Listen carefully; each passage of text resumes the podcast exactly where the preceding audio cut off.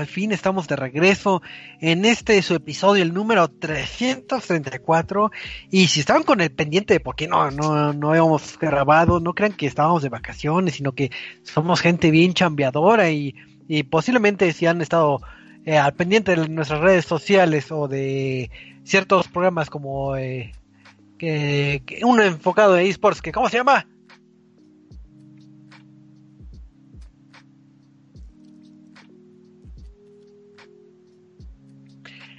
Así es, entonces si han estado al tanto sabrán que pues, estu estuvimos presentes en lo que es en el famoso Worlds, que si quieren eh, tener más detalles de eso, pues sigan eh, estas emisiones para que, para que ahora sí que estén al tanto.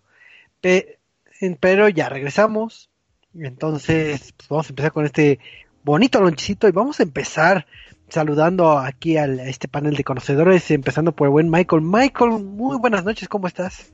Choco, muy buenas noches, estoy súper bien, estoy muy feliz, estoy muy completo, por fin ya estamos en las fechas finales del año, ya pronto llegarán a, Aguinaldito seguramente, pero hay un chingo de juegos y eso es lo que más me emociona, así que estoy muy emocionado en esta ocasión. Y pues sí, se hacía falta esa presencia del podcast de un Reset Lonchecito, así que bienvenidos todos.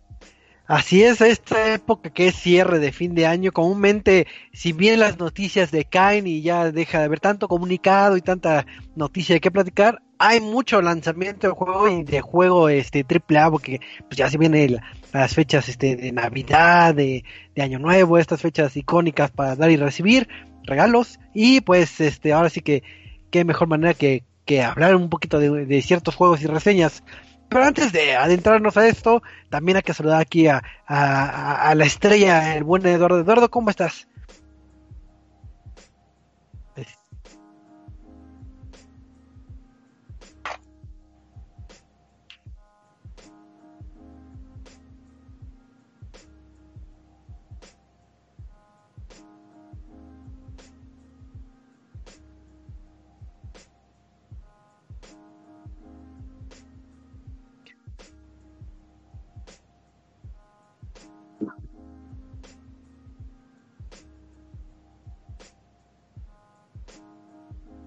Antes de que sigamos, neta, fueron tres semanas. Ajá, sí, sí. Wow. Sí. Qué bonito, en verdad. Así es, entonces todo por, por esta hermosa cobertura que vamos a tener eh, en días posteriores en todos nuestros canales, así que pues ahora sí que toda una experiencia que, que ya tal vez en un momento ya futuro nos cuente Eduardo ya bien bien los detalles o si ya lo contó en alguno de los podcasts, pues nada más este estén este al pendiente de ese. Pero como comentábamos en un ¿eh? ah, ah, creo que el buen Eduardo creo que está muteado o está descubriendo eso. Pero pues, por por mientras creo, que... creo que es que me, me, me, me piñó el la transmisión me, mi, mi, OBC decía que sí me escuchaba, pero ya, ya me escuchó. Eh, repito todo, que muchísimas gracias por estarnos aquí acompañando. Eh, no tuvimos programa porque estuve tres semanas en Europa. Pueden ver mucho eso de lo que hicimos en el programa Centenario de Control, que transmitimos en Radio 13 Digital. Y hay muchos videos de League of Legends. Listo. Así uh. es, entonces, pues ya saben que de información estamos bombardeados. Y como comentábamos en un inicio del programa, que es una época donde las noticias son un poco escuetas. Eh, vamos a cambiar el día de hoy eh, un poco el formato. Entonces, en lugar de tener las noticias de la semana y el tema random, pues se nos han juntado varios títulos, porque hay varios títulos este triple A que, que todos eh, ansían tenerlo en sus manos, o muchos de ustedes ya lo tienen en sus manos, y es eh, importante dedicarles este su respectivo tiempo. Entonces, vamos a tener una buena dosis de reseña en este podcast especialito de puras, de puras reseñas. Así que vamos empezando platicando con un Vamos a empezar con un juego de baile, yo creo, o con un juego de guerra. ¿Qué quieren? ¿Baile o guerra? La guerra. La guerra. La guerra, la guerra. La guerra nunca cambia. Va. Exacto, no, como, como es tradición, hay siempre títulos de, de, guerra en nuestras manos. Y si bien una franquicia que ya se ha hecho un nombre, que, que siempre ha estado en nuestras manos, que es la franquicia Call of Duty, nos trajo otra entrega más, pero ahorita nos van a detallar si es remasterización, si es volver a sus orígenes, porque a veces es en el futuro, a veces en la guerra mundial, a veces tienes que matar a Hitler y, a veces son los terroristas. Entonces, a ver, cuéntanos un poquito de, de, qué, de qué es este nuevo Call of Duty. Vale, empecemos con el buen principio. Muchos de los que son fanáticos de la franquicia consideran que Modern Warfare es uno de los mejores juegos de todos, eso también a la par de Bendito Claxon, gracias, a la par de este, Black Ops, sobre todo el primero. Los primeros este dos. Es que muchos discrepan sobre el 2. Yo podría decirte que el 1 es una maravilla, porque todavía no termino el 1. O sea, ya, ya lo voy a terminar, pero ya voy a jugar el 2. Entonces muchos consideran que tanto el primer Modern Warfare, que salió en el 2009, me parece, o 2007. 2000 le tiro más a 2007. Pero 2007, sí. Si mal no recuerdo que fue en el 2007, fue considerado como uno de los juegos que más marcó tendencia dentro de toda la franquicia. El famoso Logró renovar. Call of Duty. ¿Era Call of Duty 4 Modern Warfare o Call of Duty Modern Warfare 4? No madre así se. No, era Call of Duty 4 Modern Warfare. Que ya era justamente como el pináculo de su evolución en ese momento. Combinar un poco de guerra moderna en ese momento con un poco de la guerra nuclear de hace unos años. Efectivamente, 2007. ¿2007? Sí. Ok, excelente. Entonces, tenemos uno de los mejores shooters de 2007 y de hecho su remasterización llegó en el 2016 con el estreno también de Advanced Warfare, no, de Infinite, Infinite Warfare. Y muchos esperaban que este juego estuviera a la altura, pero vamos a ver más o menos de qué va.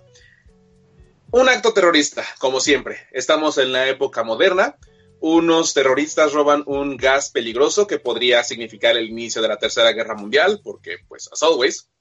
Y en, este, en esta ocasión, el capitán Price nuevamente es convocado para poder detener esta amenaza terrorista que se robó este, este armamento nuclear. Bueno, no, este es, no, es nuevamente. Técnicamente es por primera vez. En teoría sí sería por primera vez, pero justamente el nombre Captain Price ya tiene pues un antecedente y en teoría en el juego también tiene un antecedente, o sea, ya es chingoncísimo de por sí. Hasta la forma en la que lo presentan, en donde dicen, no necesitas darme información, ya me lo dicen. Ya, ya tengo todo, eh, está poca madre eso. Sí, no, está impresionante. Para aquellos fanáticos de, Call of Duty que, vean a Captain Price nuevamente, va a ser así como un boom. O sea, sí es. Hasta cierto punto es él, porque siento que le falta un punch. Pero bueno, en esta ocasión vamos a controlar eh, a distintos protagonistas que forman parte de diferentes facciones.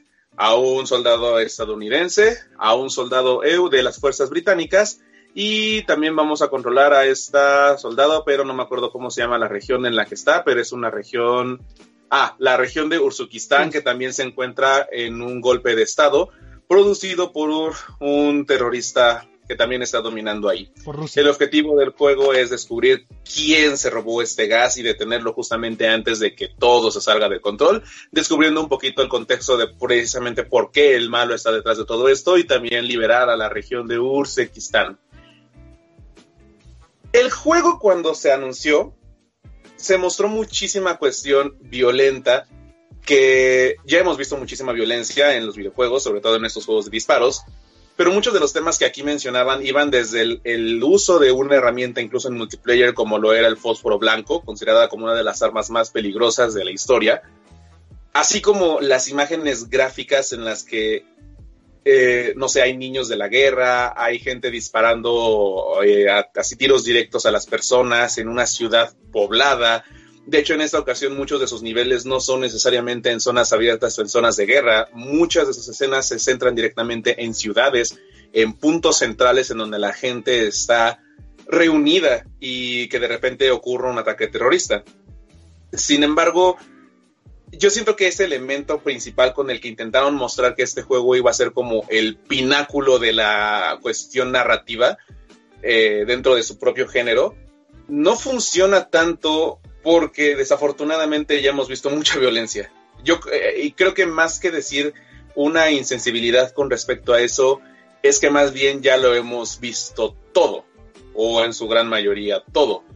Ah, muchas de las presentaciones también en el juego se torna de, de una manera más cinematográfica. Esto quiere decir que ya no nos encontramos montajes complicados en donde a cada rato te muestran flashazos y documentos secretos eh, del gobierno, sino que ya todo se centra de una manera un poquito más cinematográfica, como si fuera literalmente una película de Michael Bay, porque nuevamente eh, la parte principal de Call of Duty son muchísimas explosiones y disparos, explosiones y disparos. En esta ocasión el diseño de los niveles también es un poquito más grande. Eh, la tendencia que está siguiendo ahorita los juegos actualmente es, a pesar de que nos encontramos en un túnel en donde tienes que ir de punto A a punto B, ahora nos encontramos con una zona o diferentes zonas en donde tú puedes ir cumpliendo ciertos objetivos a la manera en la que tú lo desees. Esto ya lo hemos visto en otros juegos de Call of Duty, pero en esta ocasión como que se le da un poquito más de importancia porque van cambiando las dinámicas que vayas seleccionando dependiendo de la zona a la que tú te quieras dirigir, lo cual le da un poco más de dinamismo a todo lo que a todo lo que está ocurriendo en pantalla, pero nuevamente todo es un evento scripteado, pero aún así no lo hace sentirse de una manera repetitiva. El juego también en su campaña principal es eh, muchos consideran que son cortas seis horas, pero yo también quiero preguntarles, ¿de verdad quieren estar haciendo disparos y muertes durante 15 horas? Considero yo que una duración así está bien. La historia, a pesar de que también ya es como muy repetitiva y así, pues aún así está muy bien, porque nos alejamos de ese aspecto tecnológico que había mostrado en Black Ops 3 y en Infinite Warfare, en donde ya los soldados son mecha, prácticamente la mitad es mecha y la mitad ya es medio humano, un tipo Terminator todo raro. Y a pesar de que sí es muy futurista, se centra únicamente en lo que es el futuro de ahorita. Vemos muchos drones funcionando, vemos mucho hackeo, vemos muchísima, muchísimo control a través de cámaras de vigilancia y aquí hay un poco más de eso y afortunadamente no se siente tan alejado de lo que podría ser la realidad en una guerra moderna. Así que el juego en la campaña se siente bien, se siente de una manera sólida y es disfrutable. sí, nuevamente es repetitivo, ya pero. Voy a pelear contigo. ¿Vale? Ya me voy a pelear contigo. ¿Por qué? Es que a mí sí me gustó la historia de Call of Duty Modern Warfare. Y sí me gustó cómo no, la no, manejaron. No, no mala. ¿No qué? A mí sí me gustó cómo la manejaron. Yo, ah, yo, yo lo que decía es que eh, si recuerdan, eh, ¿qué fue Call of Duty Modern Warfare 2? Tenemos la famosísima escena de Remember No Russian, que es cuando entras al, al, aeropuerto y te dicen como básicamente puedes llegar y dispararle a todos los civiles de un aeropuerto o puedes eh, hacer como que no pasa nada y simplemente caminar. Y es una de las escenas más controversiales y más fuertes, ¿no? Y todos los diferentes juegos de Modern Warfare han tenido eso. Eh, esa escena como controversial moralmente, ¿no? También está en, en Modern Warfare 4. Creo que era lo de. No, más bien en 3 es cuando está como todo lo de los helicópteros que te traicionan y te quedas como de. ¡Mi cocoro! Y. Es que en el 4 no me acuerdo qué pasa. Pero a, a, mí sí me impactó mucho que la primera misión es como de. Ah, sí. Este, tienes a este. A Price. Y sabes lo que es Modern Warfare. Mira cómo explota la ciudad de Londres en mil pedazos. Y te quedas como de. ¿What the fuck? Y empieza todo este impacto. Es que, ¿Qué? es que, ¿sabes? Por ejemplo, lo que pasa, y eso también lo puntuaba mucho. Una de las imágenes que más se ve en el avance, justamente ya cuando mostraba la campaña, era de este tipo que está disparando, así se sube al coche y le dispara a los conductores y te quedas así de, la verdad, no mames. O sea, sí se ve ya un poco más gráfico eso directamente. Pero cuando ya estás justamente en ese nivel, si no te das cuenta, ya estás disparándole a ese tipo que estaba arriba y simplemente esa escena scripteada ya terminó. No digo que no sea impactante nuevamente, y de hecho es muy disfrutable, pero justamente como ese impacto de lo que estaban mostrándote en imagen no es lo que lleva al juego, porque desafortunadamente, y así lo puntué en la reseña, si quieres prestarle atención a esos detalles chiquitos en donde la gente sí está sufriendo, alguien te va a matar. O tal vez no te vas a dar cuenta de los objetivos que tienes que estar cumpliendo en ese momento y alguien te va a matar. Entonces sí funciona, la campaña sí es sólida, es estable, sí se siente a la larga que estás disparando más por disparar, pero no decepciona la campaña para nada. Y nuevamente, su duración de 6-7 horas es muy estable, está muy, muy, no, muy bien. Para, para, mí la duración y... del juego está perfecto porque no son solo 6 horas de historia. Aparte de la, de, de la campaña que es lineal, entre comillas, y, pero muy fluida. Eh, tiene aparte, eh, puedes seguirlo con todo lo que es los Special Ops y todo el aspecto como multijugador de, de lo que en Modern Warfare conocíamos como los este desafíos. Que no me acuerdo cómo se llamaban en Modern Warfare 3. Yo tampoco recuerdo. Eh, bueno, en Modern Warfare todos que, que estaba el desafío, el famoso, ¿cómo se llama? El logro de eh, bienvenido al Mile High Club, que era el de termina el nivel del, del, aeropuerto del avión en menos de 5 minutos, una madre así. Eh, eh, este, para mí Modern Warfare, bueno, este Modern Warfare lo recupera bastante bien y le introduce un poco más de historia y la desarrolla más. Y, de hecho en esta historia te va a presentar como que, bueno, para establecer todo, Modern Warfare es un reboot entre comillas de la franquicia pero es una precuela de todo lo que es Modern Warfare. Porque es la primera mm. instancia en la que te presentan al Captain Price y ya después te dicen como de... Entran todos los demás personajes, todo Soap, este, bueno, eh, Ghost, todos los demás. Y los Special Ops te dan un poco a conocer más de quiénes son esos personajes y de cómo se va a desarrollar las diferentes historias y te da paso a Modern Warfare 4 y 1, 2 y 3. Sí, pero es que también en ese sentido el juego también tiene mucho fanservice. De hecho, hay muchas escenas en las que tienes. Te recuerdan a lo que justamente fueron los Modern Warfare anteriores. Sobre todo hay una parte en la que. En una de las primeras misiones. Una de las misiones a la mitad del juego del Modern Warfare 4, justamente. Estás caminando en lo que es una Rusia que ya había sufrido pues los, los, los estragos de una bomba nuclear estás atravesando un campo abierto gigantesco y de repente están cruzando unos tanques y tú te tienes que ir moviendo lentamente. Hay una misión similar justamente en eso, en este nuevo juego. No tan grande como en este caso, en, ese momento, pero hay muchas cosas que te van recordando justamente a los Modern Warfare clásicos. Y sí, exactamente como dices, y metiendo un ligerísimo spoiler, justamente te van presentando a los personajes que en la franquicia van a ser como los más simbólicos. Y cuando los veas va a ser así como de, ah, entonces eres tú. Entonces sí, ahí no lo mencioné, pero sí tiene muchísimo fanservice que se le puede agregar al juego y es una delicia. En verdad, en ese eh, sentido. Para, mí, este Modern Warfare sí me gustó bastante. Sí fue como un regreso a precisamente a, todo lo que es lo controversial, por así decirlo, que marcó a, a los diferentes títulos de Modern Warfare. Eh, como dices, la historia para mí sí fue muy fluida, aunque es relativamente corta, eh, lineal a lo que va cada cada capítulo tiene un cierre y una continuación y, y sí, mucha acción y muy, muy, como dices, muy Michael Bay. Pero sí, a mí sí me gustó mucho. y, yo creo que lo que tú has tenido más oportunidad de probar es todo lo que es el multijugador, ¿no? Justamente, y de hecho iba a pasar eso porque de hecho el juego afortunadamente se, se siente muy robusto. No necesitamos volver a esa fórmula de Black Ops 4 en donde su historia era diluida por cada uno de sus especialistas. No Aquí tuvimos una historia fluida, nuevamente, y un multiplayer muchísimo más extenso, en el que el realismo y dinamismo que tiene la campaña se puede sentir aquí. Cabe resaltar que también en el sentido técnico el juego es una maravilla, incluso en un PlayStation 4 estándar, el juego es bellísimo. No tiene ningún problema de glitches, de bugs ni de nada. Me encontré solamente uno al principio y fue la primera vez que lo jugué repetí la misión un poquito más adelante y ya no lo tenía. O sea, se va restableciendo y se van actualizando sin ningún problema. Pero yo creo que lo que puedo resaltar más del juego es el sonido. Mi recomendación muy grande con este juego es que lo juegues con audífonos o con un sistema de sonido bien calibrado y que pues puedas disfrutar de todo lo que te rodea y sobre todo eso te ayuda en el multiplayer. ¿Qué tenemos en el multiplayer? Muchos de los modos que ya teníamos eh, familiarizados, Team Deathmatch, Free for All, todos estos modos de, bueno, este, Kill Confirm, Search and Destroy, todos estos modos clásicos en mapas que a mi consideración también se sienten como muy laberínticos. Y el problema de un campero siempre ha existido, ha existido en todos los shooters, no solamente en este, en absolutamente todos, pero en esta ocasión como que le da un poquito más de facilidad a eso porque hay una nueva función en la que te permiten esconderte en la orilla de una pared o de una de alguna base y ahí puedes disparar de una manera más estable sin tener que sufrir el retroceso.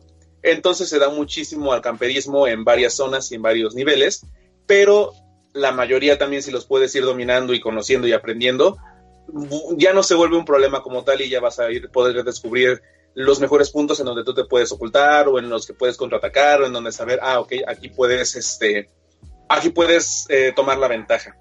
La personalización que tienen los juegos también es muy típica.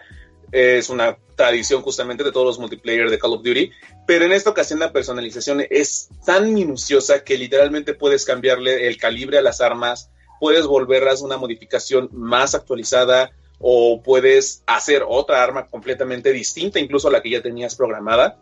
Y eso también lo puedes ir guardando eh, en lotes especiales para que cuando tú quieras activar en alguno de tus lotes para personalizar tus armas, ah, bueno, yo tengo mi configuración ideal y aquí está esta.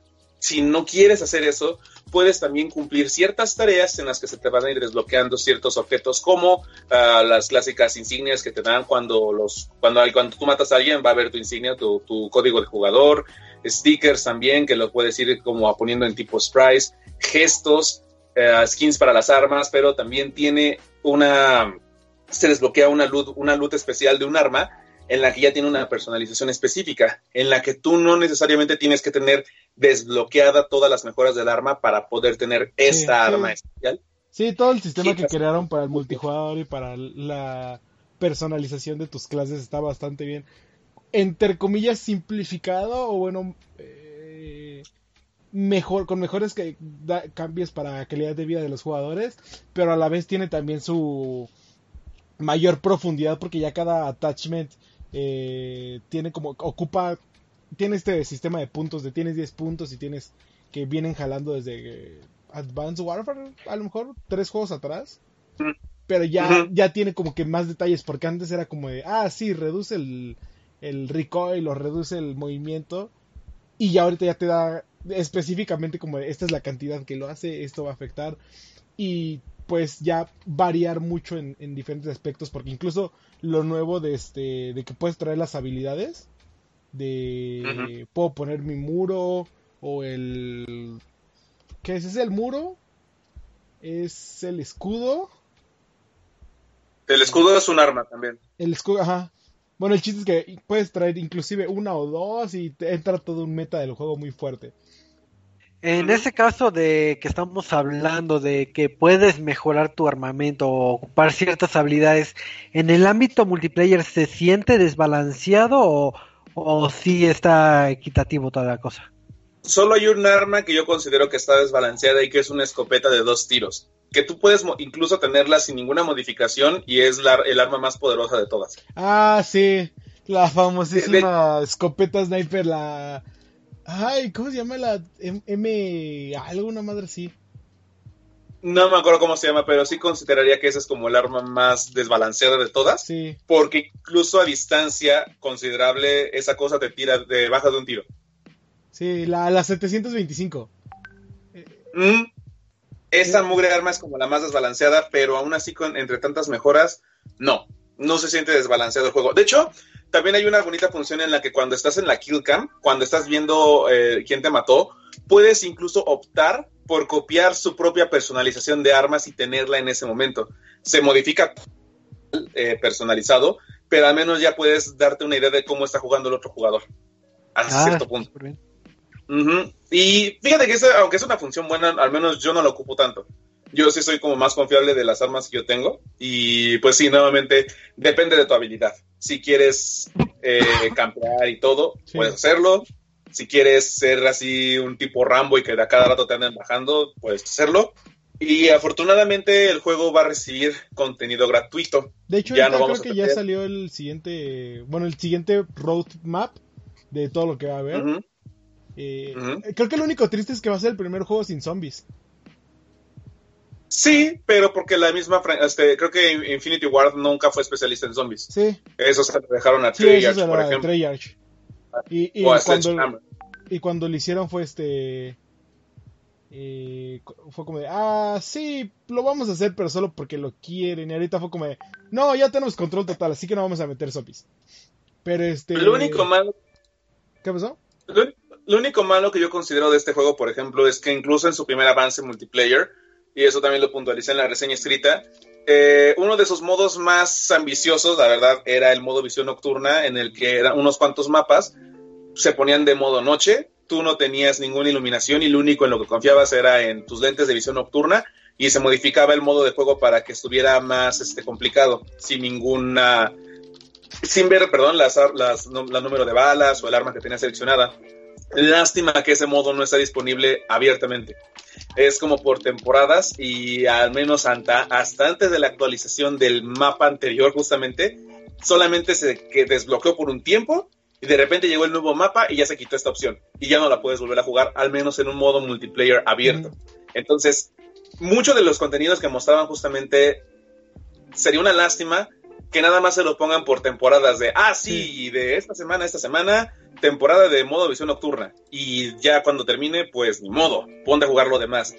Y también siento que desafortunadamente, bueno, es que creo que sí es muy obvio, el juego sí va a tener microtransacciones, sobre todo por un aditamento especial que se veía mucho en la beta, que era el reloj que utilizabas. Mero objeto estético, pero no, puedes, no, no está disponible para desbloquearlo. Aunque dicen que se puede conseguir con un código especial, pero eso únicamente en Estados Unidos. Así que al menos por aquí, al menos hasta que abran una tienda que sí también tenía su lote de tienda digital, no creo que tengamos absolutamente nada como eso. Y sí, nuevamente creo que sí tendrá microtransacciones, pero hay que puntualizar que no va a ser ni un pay to win, ni vas a obtener algo distinto a los demás. Únicamente es para mero, eh, mera cuestión estética Así que ustedes como jugadores, si es que se aplica esto, tendrán que saber si lo van a adquirir o no. Sí. Ok, ya para ir cerrando eh, la reseña, tengo este dos preguntas. Uno, si bien este juego, por lo que me comentan, es como entre precuela y reboot, en el ámbito multiplayer reciclaron, entre comillas, vamos a decirlo, eh, algunos mapas presentados eh, anteriormente en la franquicia. No. ¿No? Ah, está bien. La verdad no, pero muchos dicen que a través de filtraciones sí posiblemente van a reciclar uno que otro. Y estaría bien para traer como un poquito de nostalgia como lo han hecho siempre. Y mi otra pregunta, en este caso si yo soy una persona que soy nuevo en la franquicia, digamos que no he jugado muchos este Call of Duty, ¿recomiendas que compre por ejemplo este y después me vaya por el Modern Warfare original y luego el 2 y me vaya así con en secuencia o como fueron saliendo los, los títulos contemplando obviamente la franquicia de, Modern Warfare. Yo diría como fueron saliendo los títulos. Porque... es que... es que eh, Call of Duty 4 hace muy buena forma de presentar a los personajes. Y aquí ya nada más es como de, ah, Price, es un chingón en lo que hace, es tácticas especiales. Ya lo conoces. Lo que sí ah. hace un poquito eh, este es hablarte un poquito más de personajes como Soap, como este Ghost, eh, que técnicamente ya sabemos quién es Ghost, pero no quiero spoilearlo. Porque eh, es parte de. Nada más les digo, jueguen el juego y jueguen Special Ops, porque les digo, Special Ops cuenta mucha historia después de lo que pasa en el juego. Entonces, este se enfoca un poco más en contarte lo de que pasa alrededor del equipo y no tanto en explicarte la historia del equipo. Entonces sí, jueguenlos como salieron de, de 4, 2 y 3 y ya después el Modern Warfare este. O tal vez, sí, o sea, sí estaría bien y sí lo más recomendable es que los juegues por cómo fueron saliendo, pero con tal de que tú tengas la idea del primero, vas a entender que Price es un chingón y que todos los personajes, o sea, la mecánica nuevamente ya la vas a mantener, la vas a tener como bien curtida, porque entre menos tengas vas a ir descubriendo la evolución del juego para todos aquellos que no hayan introducido a la saga y sí, que este sea como ya tu carta final para poder jugar todo esto y lo que posiblemente adquieran para el futuro. Entonces sí es un título recomendable para los que no nos hemos adentrado. Completamente. Ah, pero si, quieren meter bien, bien, bien, bien, como dice Eduardo, a la historia, sí, lo más recomendable es que le den una probada pues a la franquicia, que si bien criticable, lo que quieras, es una buena franquicia y se puede disfrutar muchísimo. Puedes saltarte algunos juegos, no es como tan necesario que lo juegues todo, pero sí es disfrutable si lo juegas pues de a poquito en poquito. Ok, pues yo creo que ya vamos cerrando esta primera reseña porque todavía tenemos este que habla de, varios títulos también de, alto calibre y uno de ellos es eh, un título eh, ya querido por, por mucha fanaticada juvenil y que muchos les gusta bailar, entonces como año con año ya es tradición, ya tenemos este nuevo Just Dance, que es la iteración número eh, del 2020, si, si no me fallan las cuentas. Si no me equivoco, es, el, es el Just Dance número 11. Y si lo vemos numéricamente, entonces 11. Que no sé si esta versión del 2020 ya salió también con, con versión para el Wii o... Sí, es la última versión del Wii. De hecho. Que de hecho, como noticia adicional, es la más vendida. Sí. Pero sí, ya a los que tienen Wii ya van a tener que actualizarlo. Bueno, ya van a tener que cambiar al Switch. Porque Just Dance 2020 es la última versión que salió para el Wii. O sea, más fácil dejaron de hacer juegos para Wii U que para Wii. Es, increíble, pero. Qué apoyo. Pero a ver, este Eduardo, yo soy una persona que eh, dejó un poquito atrás este lo que es estos juegos de Just Dance, lo que sigue era de que compraba año con año, pero las dos últimas iteraciones no he tenido la oportunidad de disfrutarlo, entonces cuéntanos un poquito qué trae Just Dance eh, 2020 en esta en este nuevo año, aparte de un nuevo catálogo. ¿Qué nos trae este Choco? Pues mira, ¿Qué te parece Just Dance 2020? Como le decimos, es creo que la onceava o doceava iteración del juego. Eh, pero lo curioso es que Just Dance celebra 10 años de lanzamiento como franquicia. Sabemos que es la onceava o doceava porque por ahí hay un par de juegos como los Disney Hits y los este como spin-offs, por así decirlo. Ajá.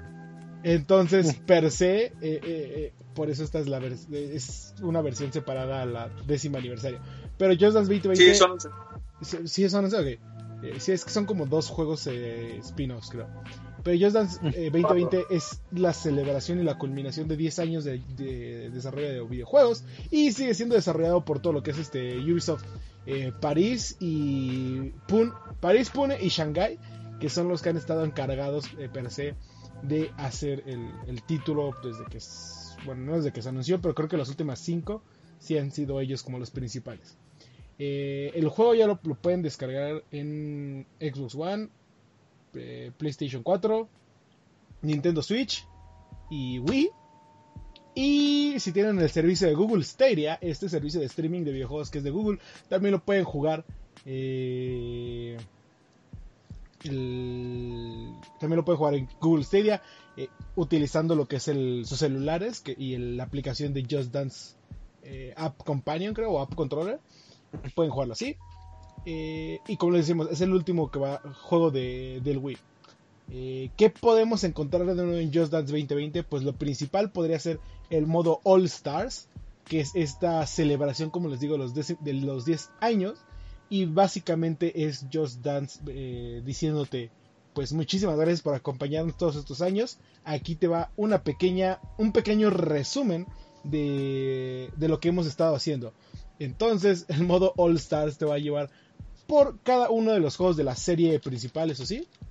Eh, y te va a presentar una de las canciones cada de, de cada uno de estos juegos. Entonces, por ejemplo, vamos a ir al Just Dance 1, eh, que salió en el 2009, creo. Sí, 2009. Y vas a, a, a, bailar Hot and Cold de Katy Perry. De ahí vas a ir a Just Dance 2 y vas a, a, bailar la famosísima canción de Rasputin. Después Just Dance 3 con California Girls. Just Dance 4 con You Are the First, The Last My Everything de Barry White. Just Dance de 2014, ahí es cuando empezaron a numerarlos por año. Con Starships. Eh, después de Build for This, eh, bla bla bla, y los últimos títulos, Just Dance 2019 con Bang Bang Bang, de este, del grupo eh, de J-Pop o K-Pop, no sé qué sea, Big Bang. Ah, K-Pop. Y finalmente celebramos, bueno, concluye con el Just Dance 2020 con la canción de High Hopes de Panic at the Disco que salió el año pasado.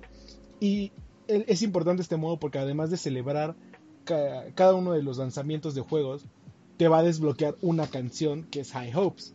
Si juegas el juego así nada más porque sí, pues no vas a poder bailar High Hopes hasta que termines este modo All Stars, ¿no? Eh, no es, según yo, no es necesario que tengas Just Dance Unlimited, porque como recordarás, Just Dance Unlimited es un servicio que te permite jugar canciones de títulos anteriores. te permite entrar a todo el repertorio de 2000, desde Just Dance 1 hasta Just Dance 2020, bueno, más bien 2019, pero este es como pues es celebración y como es un modo historia, básicamente te regala estas 10 canciones, ¿no? Entonces, esa es la parte principal, que es como el modo historia, que te dura 40 minutos porque son 4 minutos por canción. Y lo, interesante es ir viendo cómo va, cómo ha ido avanzando el juego en cuanto a eh, en cuanto a la, elección de música, las coreografías, cómo poco a poco se van haciendo más complicadas y cómo los videos se van haciendo más atractivos, más llamativos y van avanzando, ¿no? El año pasado, bueno, el Just Dance 2019 se caracterizó mucho por por todos los videos de este tipo neón. O bueno, hubo como 5 o 6 que eran bailes de tipo neón. Y Just Dance 2020 como que rompe esta tendencia y presenta videos con animaciones muchísimo más... Eh, es que no quisiera decir desarrolladas. Estoy tratando de buscar la palabra, pero muchísimo más llamativas, más eh, atractivas, más, más, más bonitas per se y con muchos, muchos estilos más variados. Eh, lo que puedo decir y lo que pueden leer en la reseña escrita que está en resetmx.reviews es que hay, algo muy difícil para los juegos que son series, como lo platicábamos con Call of Duty Modern Warfare. Y es que, pues, Just Dance lleva 10 años y a través de 10 años ha tenido que mantener a los fans atraídos. Y para un juego de música cuyo principal cosa es, pues nada más vamos a cambiar el roster de canciones, te vamos a ir dando nuevas y nuevas, es complicado y Just Dance 2020 eh, lo hace bastante bien porque te va desarrollando muchísimo más los pases de baile, va desarrollando más las animaciones, en este caso, te digo, las hace más llamativas, le da más vida al fondo, ya no solamente es como recordarás en juegos anteriores de, ah, es, eh, pues, son edificios que van subiendo y bajando, o, es un fondo de un solo color o algo, ¿no? Aquí ya el fondo no solo va cambiando, sino se va moviendo de lado a lado, se va este cambiando de tamaño, cambia de color, y le da más vida a todos los videos, además de que experimenta con nuevos estilos, llegando al punto de que hay una canción hecha en Claymation, en, en, este animación que se hace cuadro por cuadro con figuras de plastilina, que es para la canción de Soy Yo, que es este de una, si no me equivoco es de un grupo eh, argentino. Eh, de un grupo de rock argentino, entonces eh, te va, te va, va, va, cambiando, va mejorando muchísimo sobre lo, pues las gráficas que ha presentado el juego, ¿no? Tal vez el único punto que a mi parecer no es de mi agrado, pero, eso ya es opinión personal, porque considero que la que las canciones son, tiene muy buena variedad para todos, tiene este tiene pop con este pop natural, por así decirlo, pop simple, con Backstreet Boys. Puedes cantar Everybody de los Backstreet Boys. Y lo va avanzando a pop un poco más desarrollado, eh, o bueno, más alternativo, por así decirlo, con grupos como este, bueno, con personajes como Ariana Grande, Katy Perry, por ahí incluso está Billie Eilish con la canción de Bad Guy que se hizo tan famosa este año. Eh, de ahí pasa incluso como ha sido en los últimos eh, tres años eh, presente el K-pop con grupos como este uh, Blackpink ¿cómo se llama? Kill This Love la canción no tú, sabes más pero sí sí Kill This Love precisamente este está Blackpink hay otro pero no me acuerdo quién es pero bueno inclusive regresa un poco este al pasado, bueno, a, la electrónica con Skrillex, con este Bangarang. Eh, ¿Qué más? También, también mete ritmos latinos con ah. todo lo que es este. perdón. Eh, ritmos latinos con. Por, ahí mete, a Pitbull, mete a. digo, este. Un grupo de rock argentino. Eh, estoy tratando de acordarme más canciones, pero sí, te digo, a, personalmente me faltó un poco más de rock como he estado presente en otras ocasiones. Eh, pero es, entendible cuáles son los géneros predominantes este año y cuáles son los que, por la razón por la que están aquí, ¿no? Entonces, son más de creo que son cuarenta y tantas canciones eh, diferentes. Y aparte de esas cuarenta y tantas, hay otras como 10 bailes alternativos. Que ya, como lo sabemos, son versiones más complicadas en su mayoría.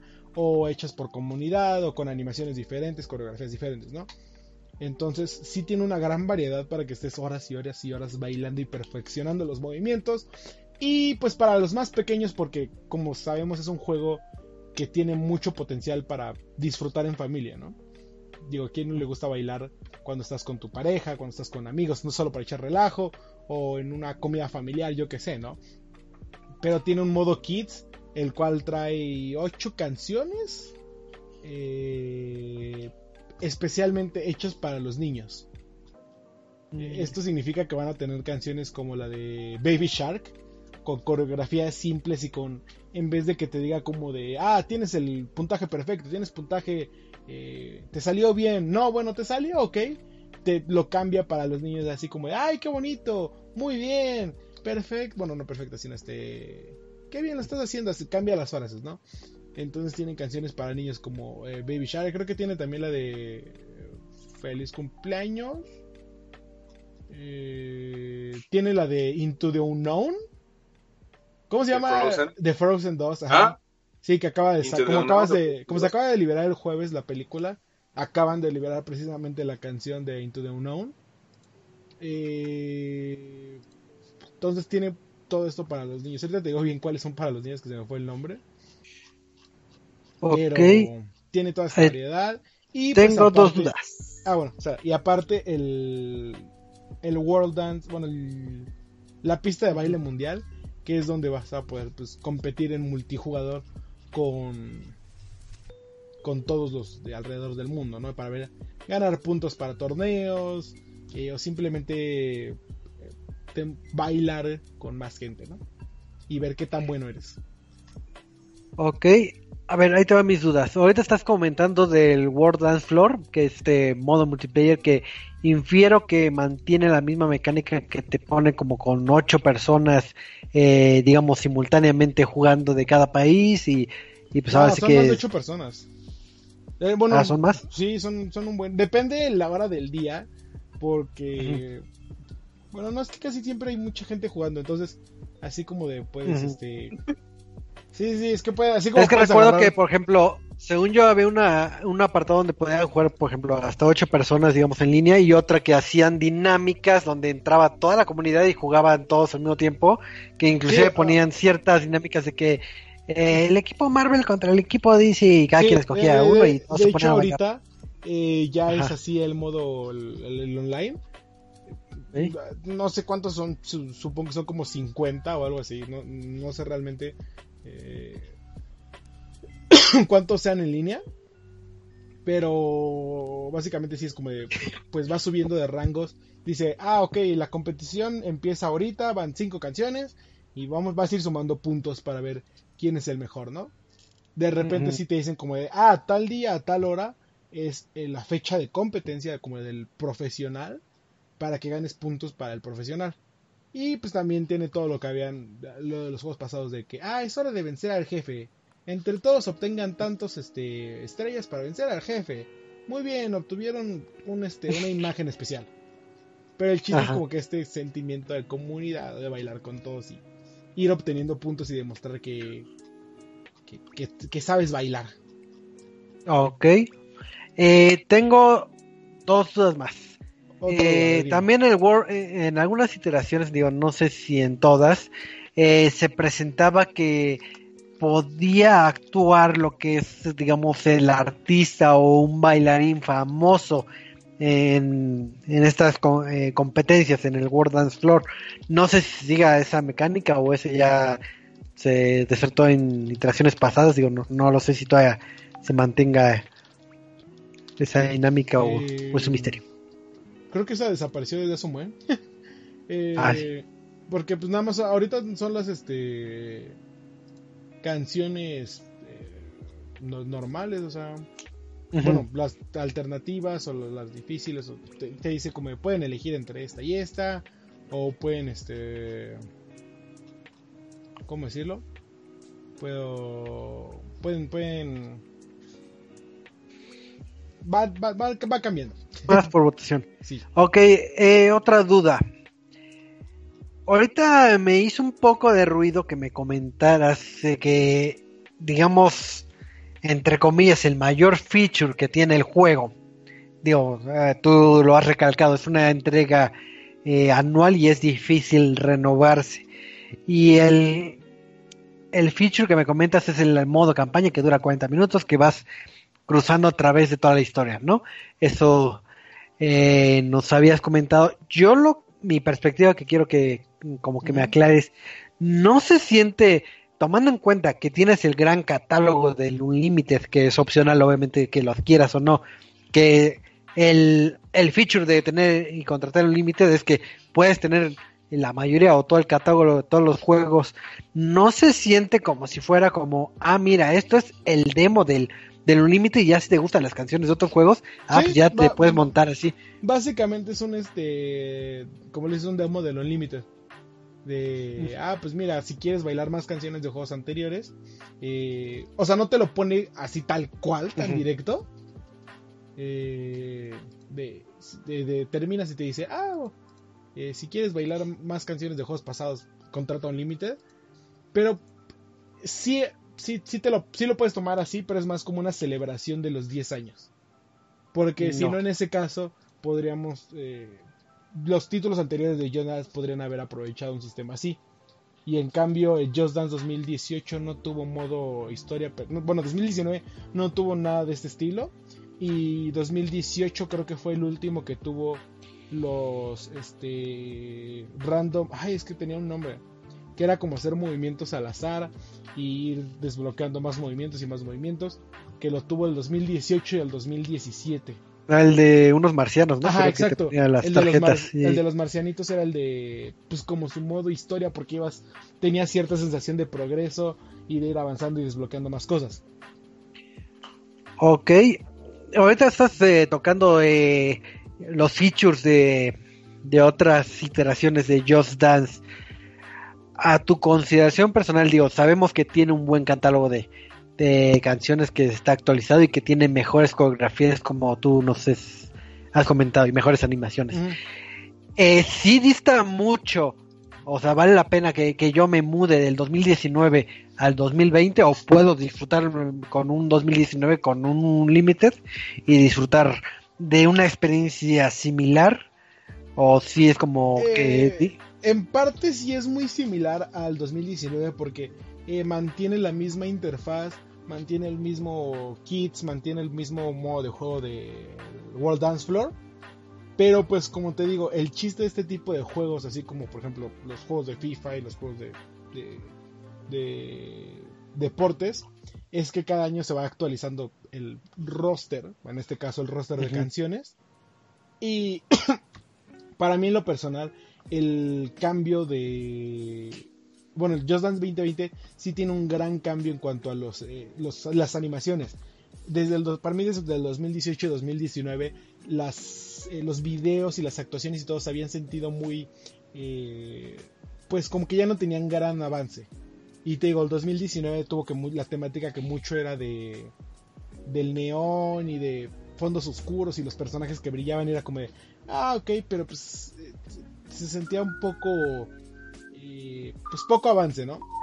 Y con Just Dance 2020 sí todas las animaciones siento que dieron un gran salto, eh, arriesgaron más, te digo, los backgrounds tienen más vida, los personajes, bueno, los coach y los eh, a los que va siguiendo, sus outfits sí son más este diseñados para cada canción, tienen más variedad.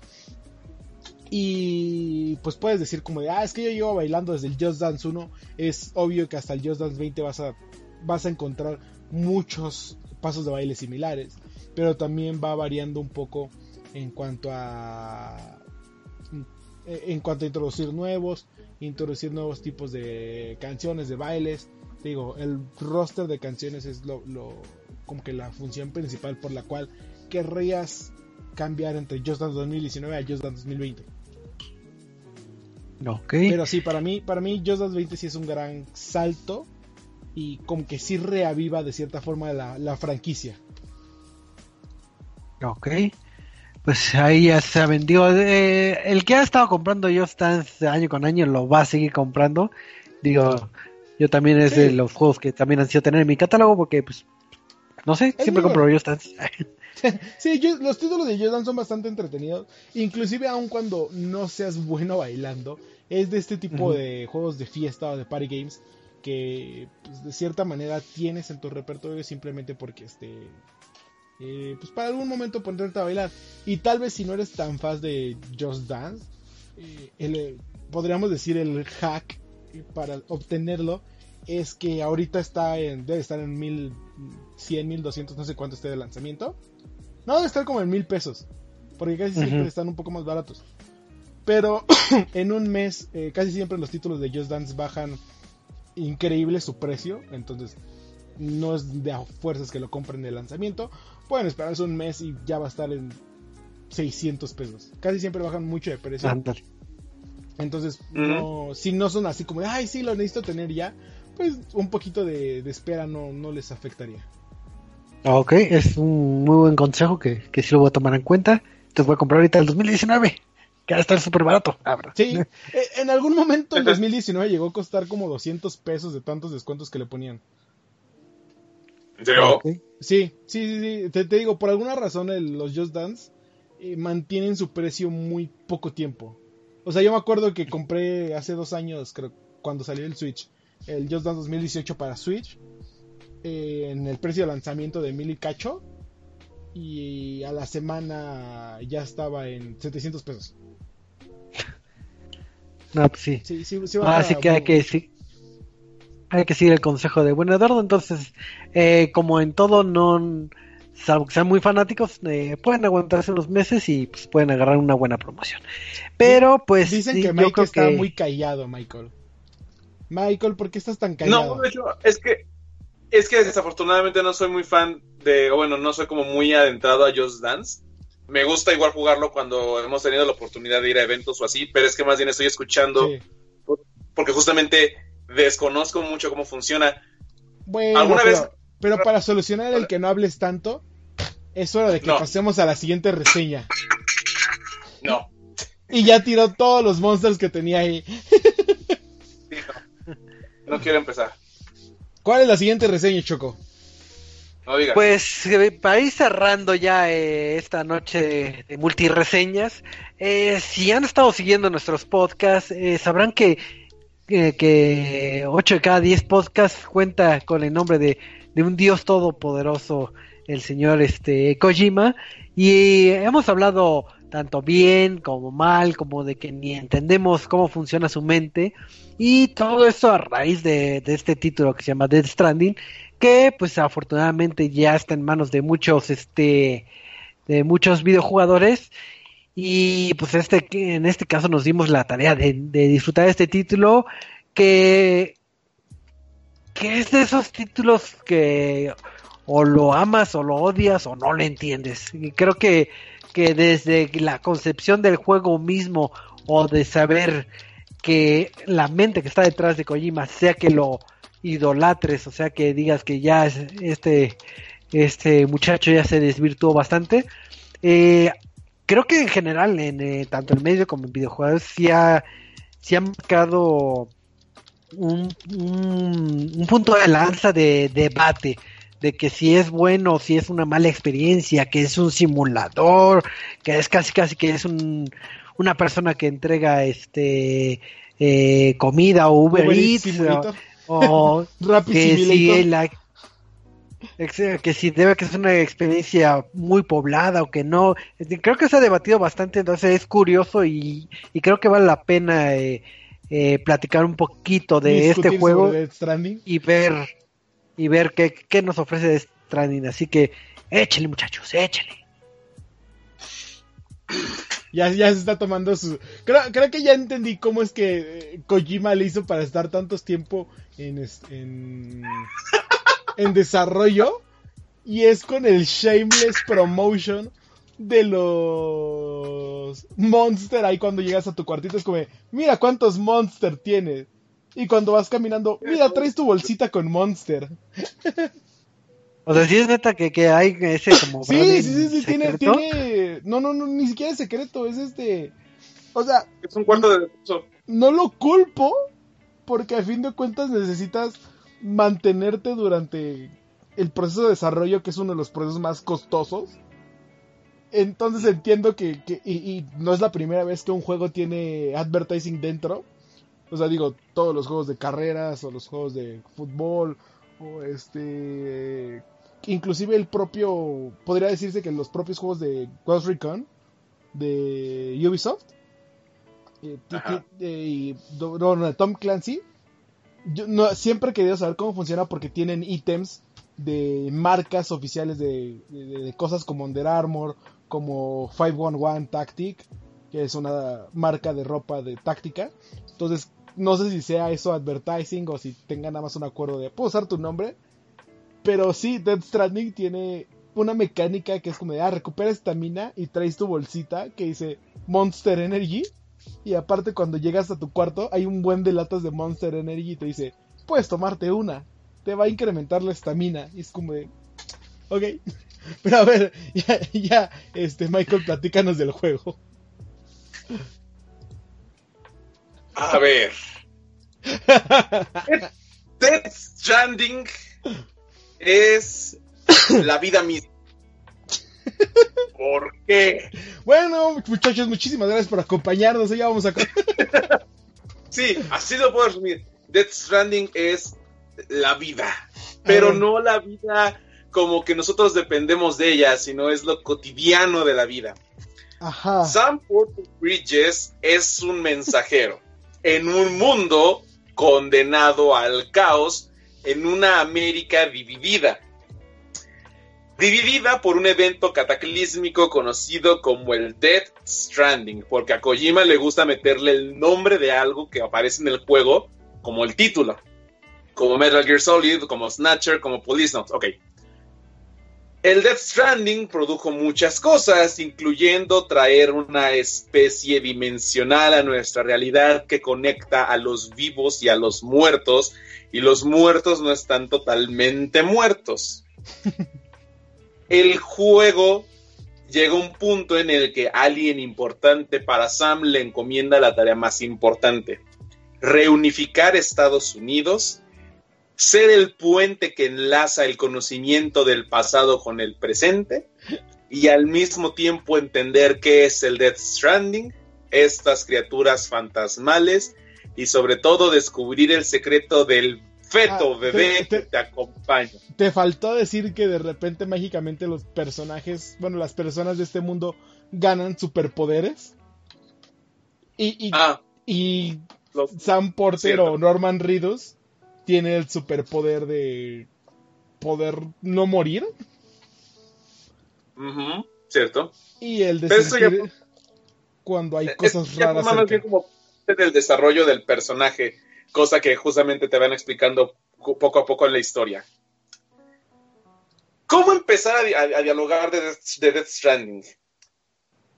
Muchos empiezan a decir, no sé si ya, ya muchos hayan escuchado eso, de que el juego no es para todos. Y quiero empezar a partiendo de ese punto. Efectivamente, el videojuego no es, ese no es para todos. Es solo para pero no- los que aman a Kojima. para los que tienen conocimiento así eh, extrasensorial. No. No te gusta- si no te gusta FIFA, no vas a entrarle a ningún FIFA. Si no te gusta Just Dance, no le vas a entrar a ningún Just Dance. Si no te gustan los juegos de disparos, evidentemente, ¿para qué te metes en un juego de disparos? En si este no te caso, gusta hacer Uber Eats, no vas a jugar de Stranding. si en este caso te gusta hacer Uber Eats, no, no, no, no, te, no te metas a hacer Uber Eats, mejor vete a trabajar como Uber Eats. Death Stranding se maneja como un juego de mundo abierto, de exploración. Yo lo compararía hasta cierto punto con The Legend of Zelda Breath of the Wild, no en el sentido en el que Breath of the Wild te presentaba un mapa tan interactivo que donde a cada rato descubrieras algo, podías eh, experimentar a tu manera. Aquí más bien te permiten experimentar con lo poco que te dan y saber qué tan hábil puedes ser.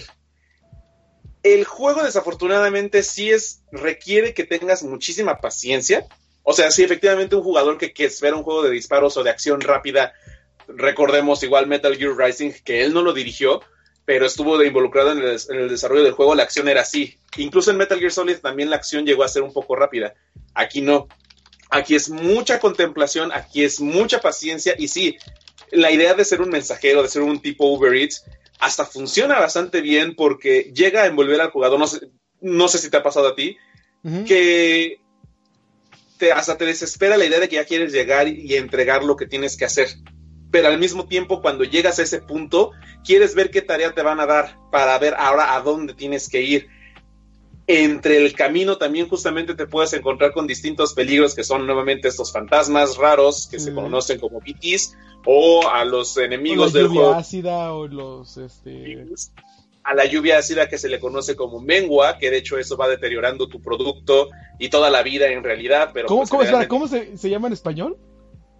Mengua. ¿Mengua?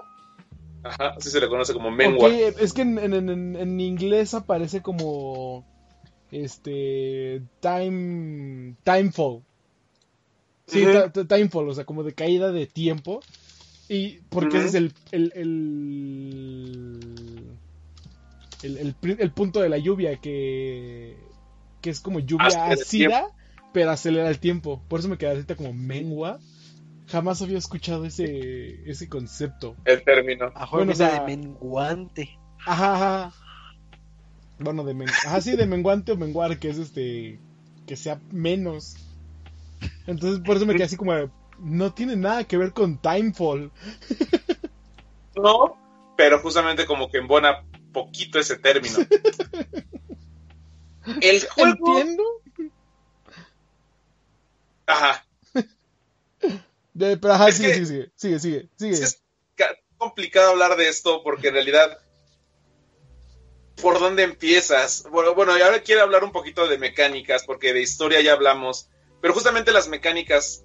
Mira, Ah, no, no vamos a pero- hablar. No vamos a hablar de las nueve horas de historia cinematográfica que es el juego porque Kojima quiso hacer un- una película en lugar de un videojuego. Efectivamente, no vamos a hablar de eso. No por ahora. Tal vez después. La pregunta, a ver, la pregunta, Eddie. ¿Tú ya lo acabaste? No, no lo he acabado y no pienso acabarlo hasta el próximo año. Entonces, Sí, este. eh, es que son. eh, se los digo en serio. No, no necesitan jugar el juego si no quieren. Solo busquen en YouTube las nueve horas de cinematográficas que hay en el juego. Y con eso es, es toda la historia. Toda la historia se narra principalmente a través de. de- Te puedo decir que, que hasta es poquito, porque Metal Gear Solid 4 dura 15 horas y juega 5. ¿Sí? ¿Sí? Sí, las tengo. Por, por- por eso es un juego de Kojima. Yo, yo te puedo decir que a mí me causó cier- cierto tipo de ansiedad todo esto de los cargar los paquetes y más frustración porque si algo es con lo que me peleo en los juegos es que te impongan este límite de tal vez no de cuántas cosas puedes cargar o bueno sí también pero más que se vayan como sobre lo del peso y por ejemplo juegos Ajá. como, como Skyrim que es como ah puedes cargar 200 kilos y después vas a ir mejorando esa madre me frustra porque es como, "Ah, ahora tengo que avanzar lento porque no voy a soltar esta rodaja de queso. Y lo mismo me pasó con este Dead Stranding, que es como de, traigo 200 pesos de kilo, pero estoy a tan solo un kilómetro, tengo que llegar ahí caminando, no lo voy a soltar. Entonces, al principio, sí, sí, sí tenía mucho esto de, tengo que avanzar y, y, y, no, y no dejar todos los paquetes. Y ya después me valió madre si entendí lo de, ay, los paquetes que perdieron los demás son su culpa, alguien más los recuperará. Ten, hazte cargo de él. Y después dije, jamás voy a llevar esos paquetes. De hecho. Empe- empecemos con la idea de la mecánica del juego. ¿Cómo funciona el juego? En este caso, los triggers L2 y R2 funcionan como una extensión de tu cuerpo, del cuerpo de Sam. En este caso funciona como los brazos. Requiere de muchísimo balanceo cuando estás en el caso de Eddie, por ejemplo, en el que tienes un chingo de cosas en tu espalda ¿Sí? y con eso vas entre balanceando tu, tu cuerpo y balanceando el cuerpo que tienes en tu espalda y eso desde los primeros minutos te lo ponen en claro, sobre todo por la carga que tienes que llevar. ¿Sí? Eso a mí me recuerda, sabes, muchísimo a Assassin's Creed, al primero. Por Guay. cómo te... por- es que a mí Assassin's Creed justamente me generó un problema y un conflicto grande por cómo requieres presionar un botón para avanzar más rápido y luego presionar otro botón para, para correr. avanzar más. Ajá, exacto. Es el, el- bueno, en los primeros Assassins era correr, correr más rápido y correr más rápido haciendo parkour. Eran tres botones diferentes. Ya después lo solucionaron y Pero- dijeron como nada más es correr y hacer parkour. Sí, se tardaron bastante. De hecho, conozco gente que no le gustó ese método de juego. Pero bueno, ¿De cuál? Entonces, ¿De nuevo? Pero, sí, a mí tampoco me eh, gusta. los nuevos. Sí, a mí no me gusta. Les gusta complicarse la vida, pero Sí. necesitamos de Death Stranding. Ok, Sí, Death Stranding, nuevamente. Ay, es que Y Eh, si no balanceo en mi cuerpo, me caigo y ruedo Sí. y me caen las cosas. te caes, te ruedas, caigas, tus pierdes vida. carga. Sí. Tu bebé empieza a llorar, se empieza a desesperar, empieza a llorar y tú lo tienes que calmar mientras otros te están persiguiendo, mientras la mengua está acidificando tus objetos. Entonces, Y se dañan todo- tus objetos. Y luego tu control empieza a llorar y te quedas como, ¿por qué mi control está llorando? La primera vez que jugamos justamente eso estaba con mi novia también. Esto incluye en la reseña, me vale madres. Estábamos hablando, estábamos así intentando deducir cómo estaba la cosa de los BT. De repente el bebé empieza a llorar, el control empieza a llorar. Ese juego ahora lo recomiendo que lo juegues sin audífonos. La experiencia completa funciona con el control. Agradezco muchísimo que Kojima sí le haya prestado atención al control, o bueno, sus desarrolladores, quien sea, que le hayan prestado atención al control justamente para que utilizaran todas sus funciones y mecánicas. Funciona bien, y de hecho, para Está aquellos que hayan jugado de Phantom. Pain, está raro, pero para aquellos que hayan jugado de Phantom Pain, lo van a sentir como en casa, porque Kojima supo mapear bien sus controles, a pesar de que los primeros Metal Gear eran horribles en sus Pero controles. bueno, vale, o sea, vamos al punto. ¿Cuál es el gameplay de Death Stranding? Tienes que tomar paquetes y llevarlos a otra parte más adelante de la ciudad. ¿Cómo? Recorriendo terrenos difíciles, utilizando escaleras, utilizando cuerdas, eh, evitando peligros y listo. Eso es Death Stranding. Así de simple. No hay que entrar en También- más complicaciones. También funciona en otro sentido en la No, cuestión no, de no, no, conexión. no. No funciona en ningún sentido. Ese es el juego. Funciona. Sí funciona, porque a mí me ha funcionado.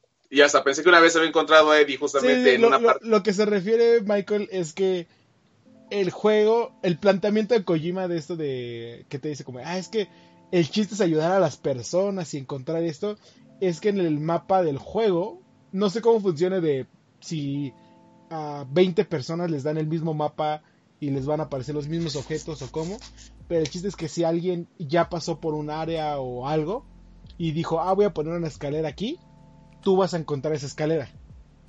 Y tú O vas sea, a digamos que tiene como integración multiplayer. es Ajá, así ajá. O sea, no vas a ver al personaje del otro, creo que jamás. Bueno, creo que sí dice que te lo puedes encontrar en algún momento. No, ¿No? Ok. no, no tomas. No, no, eso sí no sé. NPCs.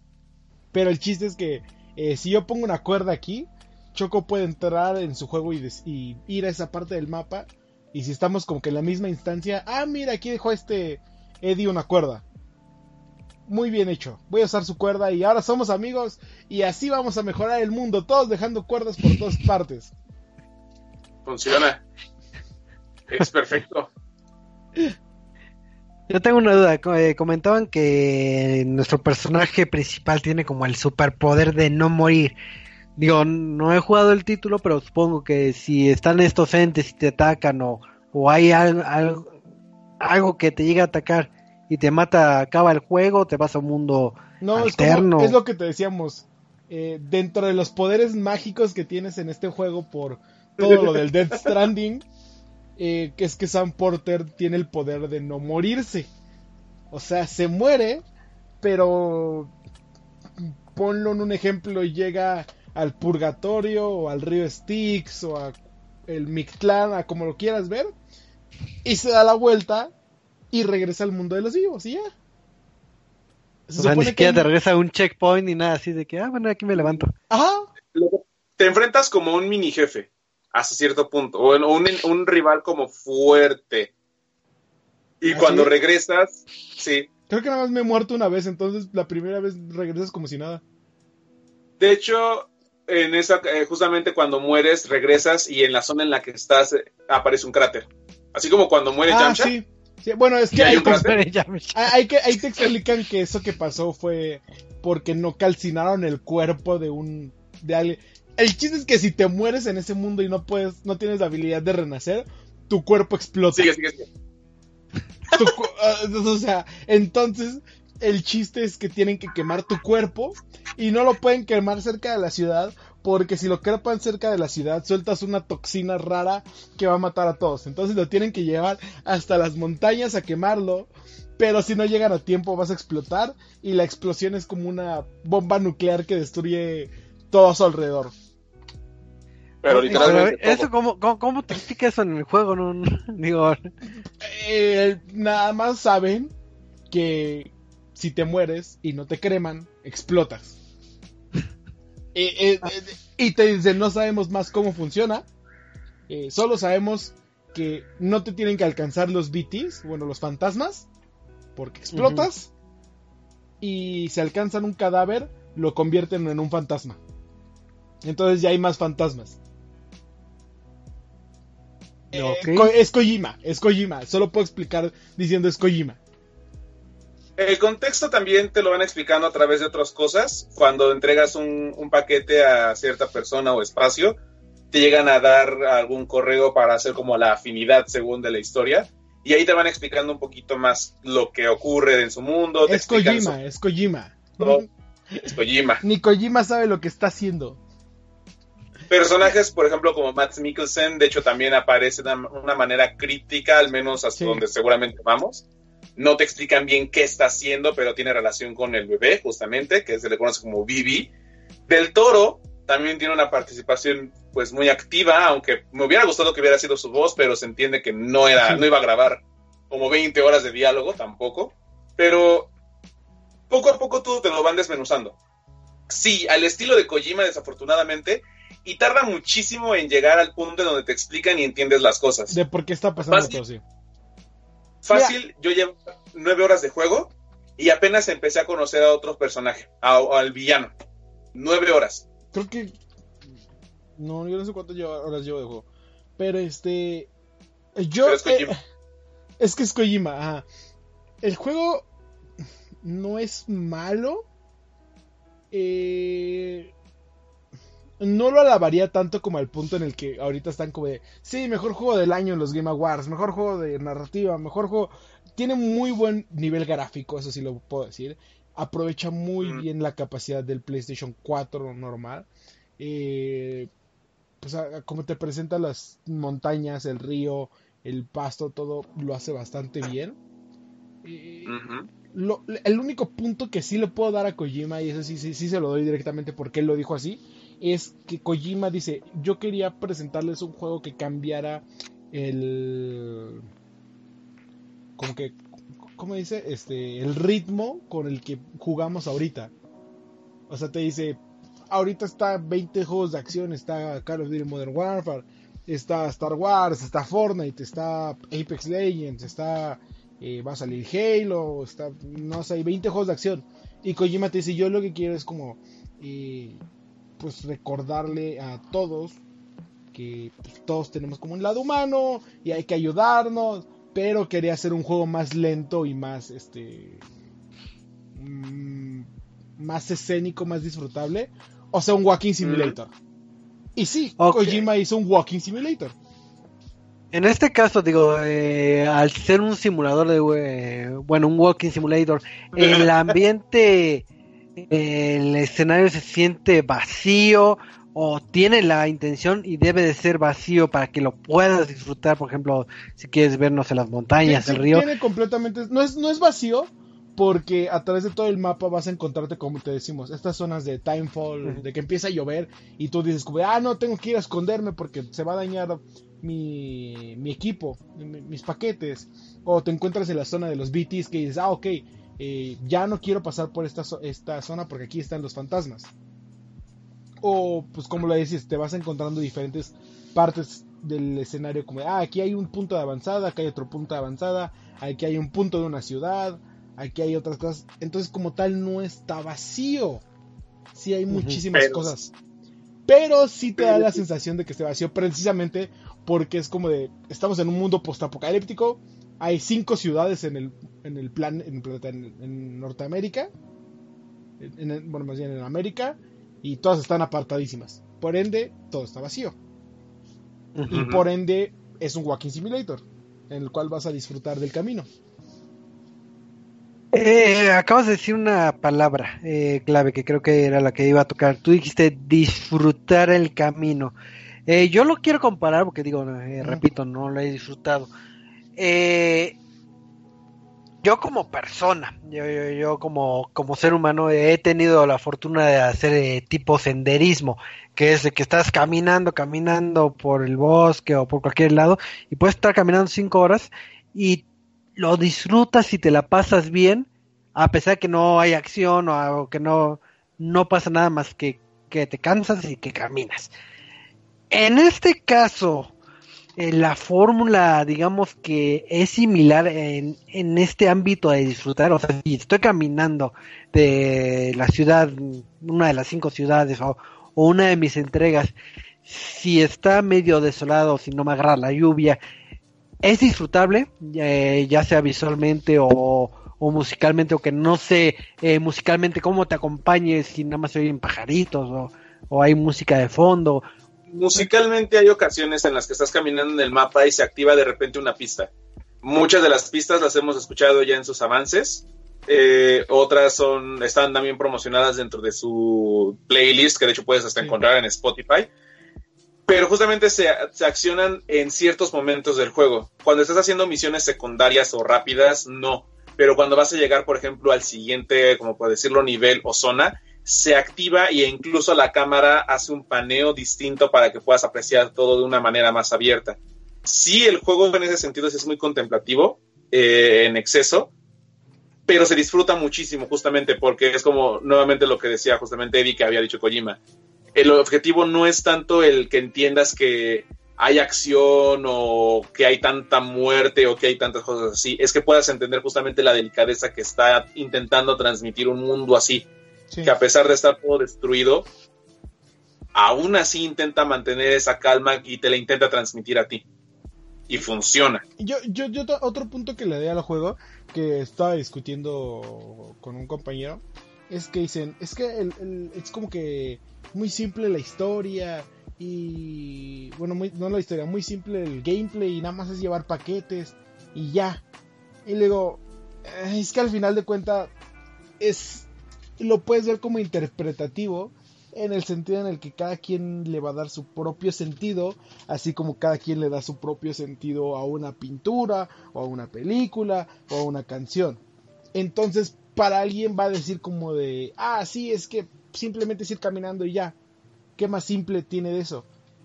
Pero a alguien que le gusta este tipo de género te va a decir como, no, sí, es que se disfruta bastante por cómo lo dices de, ah, es que eh, visualmente, te digo, eh, aprovecha muy bien las especificaciones de la, de la PlayStation 4 y me sorprende que se hayan, que lo hayan lanzado en esta generación porque te digo, sí lo hace muy bien el, el, desarrollo del juego para mantener un mundo así, que no se vea como que todo sale, eh, todo aparece de la nada, como por ejemplo me peleaba con muchos juegos de Ubisoft o de, eh, Rockstar Games, que son mundos gigantes y los árboles aparecen de la nada enfrente de ti, a los arbustos, el pasto crece y se ve plano.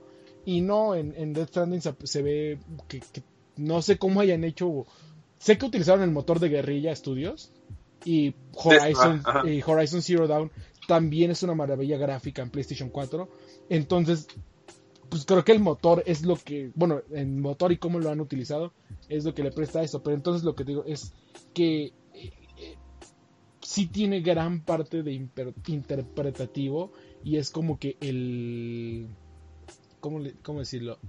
el el no no no el cariño el, pues como que el, eh, amor que le puedes dar a un juego es que se me fue el concepto pero Mira, ahorita que estás tocando el tema, creo que dijiste algo eh, clave de que es un juego interpretativo y creo que recuerdo en eh, noticias este pasadas que que Kojima defendía su juego, defendía su producto diciendo es que no lo están comprendiendo porque pues como, como dije en un principio, eh, el juego está como eh, que hay gente que lo sienta muy simple, como comentaba este Eddie en el gameplay. Eh, y en este caso que está diciendo que es interpretativo y que Kojima lo está defendiendo, y dice, no lo van a saber apreciar hasta después de muchos años. Ahora sí, vamos a decirlo entre comillas, que lo entiendan.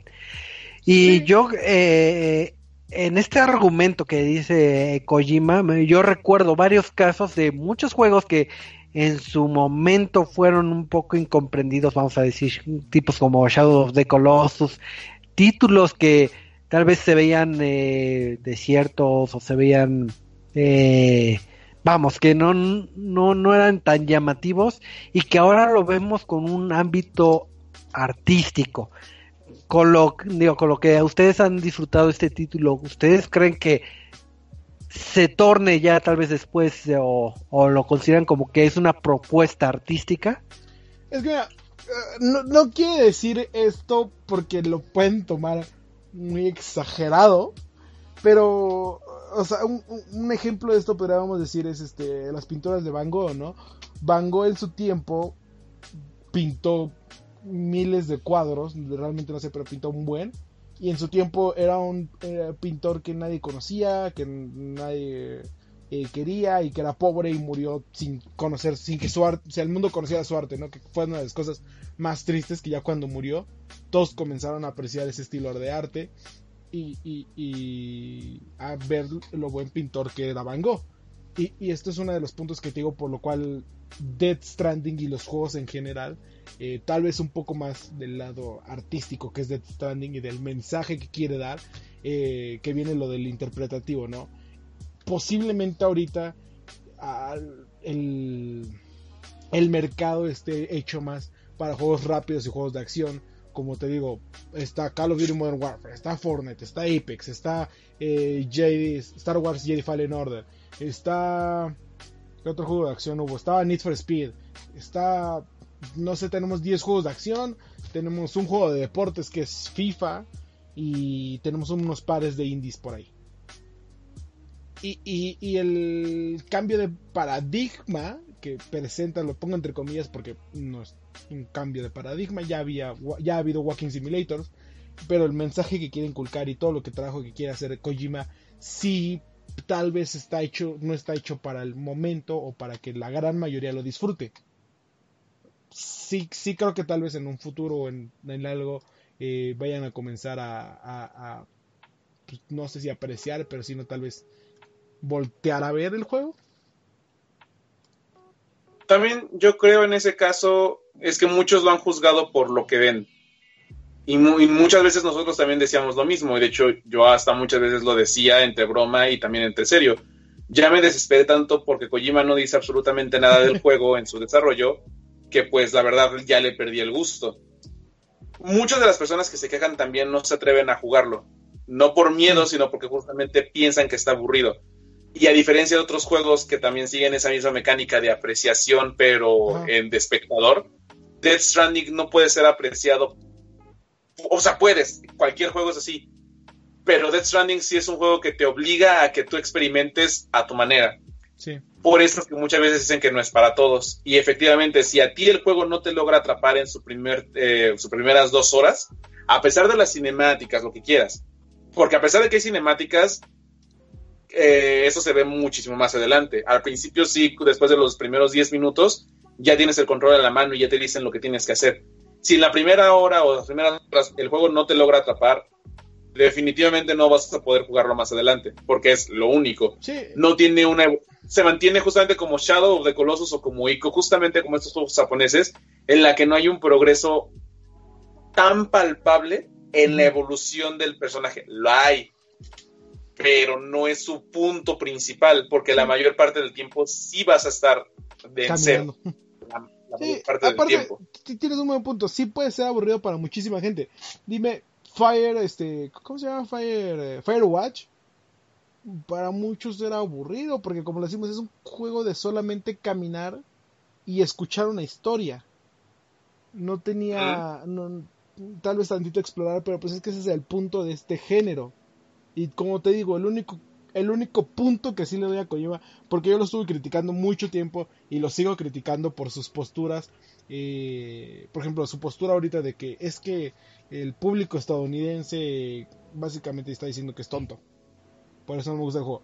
Eh, critico su postura de es que es a Hideo Kojima Game porque yo hice todo en el juego. Eh, pero el único punto que digo que le doy es que él dijo quiero un cambio de ritmo y por eso hice un Walking Simulator. Y sí, eso es, es un cambio de ritmo en, el tipo de juegos actual. Claro. Ok. Entonces, para, ya para ir cerrando, porque ya, ya, ya nos dio el, la, la, noche y tenemos que ir a trabajar este mañana. Ah. Si lo recomiendan, si se les hace buen juego. ¿Es buen juego? No podría recomendarlo porque es un juego muy de nicho. Este, muy de nicho, por eso cuando dijeron, el juego ya vendió 200 mil copias en su primer fin de semana, dicen, es muy poquito, y yo como, no, es un juego de nicho, o sea, por más que pongas a Hideo Kojima Game, el género Walking Simulator es muy de nicho. Entonces no es algo que le, recomendarías a todos.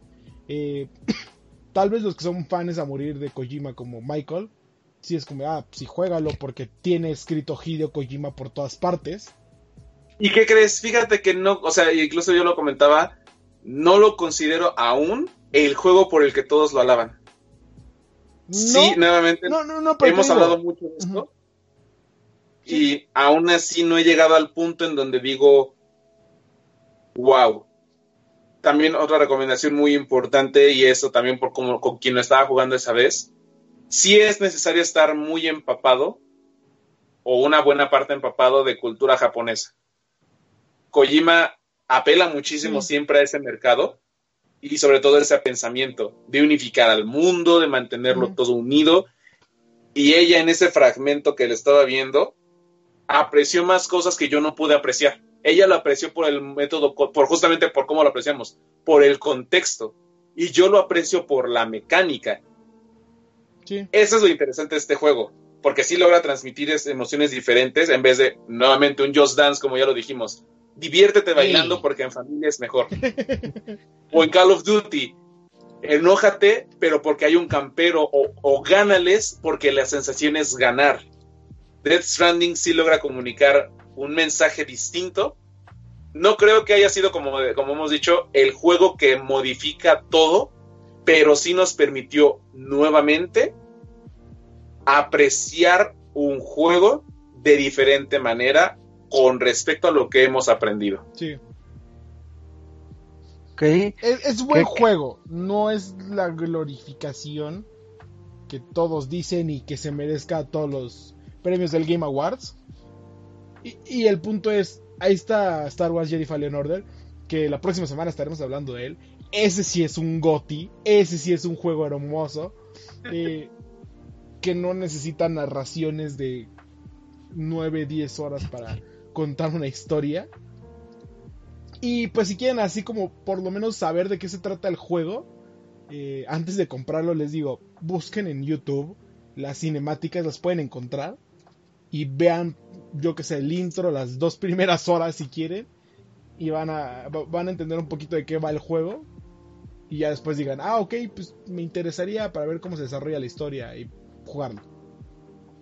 ¿Mm? No, Pues al fin, al fin de cuentas pudimos este eh, desahogarnos y poder este platicar bastante de, de este título que digo ya lo veníamos arrastrando en varios podcasts la, las ganas de, de reseñarlo y de ver los puntos fuertes y flacos que podría tener este título entonces ahorita qué bueno que podemos disipar un poquito esas eh, estas dudas y poder hablar de este título, pero qué más quisiéramos este seguir platicando del señor Kojima, pero ya se nos acabó el tiempo, entonces vamos a pasar a las eh, despedidas y anuncios parroquiales, así que Michael, despídete y si tienes anuncio parroquial, pues échalo. Pues muchísimas gracias por escucharnos, de vuelta aquí en el Reset Launch, todo súper bonito, todo súper guay. Ya pronto vienen los Game Awards, así que seguramente vamos a ver el evento de comerciales más grande de los videojuegos ahorita. Este, vamos a ver cómo Geoff Keighley está amando a Kojima tras bastidores, seguramente. Y pues disfruten muchísimo. transvestidores en la mera presentación y entregando el Kojima Award al mejor Kojima para Kojima. Uf, qué guapo, ¿no? Así yo voy a estar aplaudiendo en ese instante. No, pero justamente Death Stranding nos ayuda a disfrutar los juegos. Eh, los juegos también, pues aprecienlos muchísimo. Recuerden que no es nada más ahí pixeles ni ya. Son muchísimo más y nosotros les, le tenemos que aprender a dar ese valor. Sea el juego que sea. Como dice Di, juegas un Fortnite, juegas un, un Need for Speed, un Call of Duty, un Star Wars, Jedi Fallen Order, no importa. Aprecien lo que están jugando, porque pues por alguna razón se hizo, por alguna razón tiene eso. Ay, qué bonito mensaje. Diviértanse. Compren Death Stranding, compren Death... No, ok, no, no, ya no. Y pues este... Eduardo, tus anuncios parroquiales y Eh, despedida. Pues muchísimas gracias chicos por acompañarnos en este Reset Launch 334, si no me equivoco. Sí.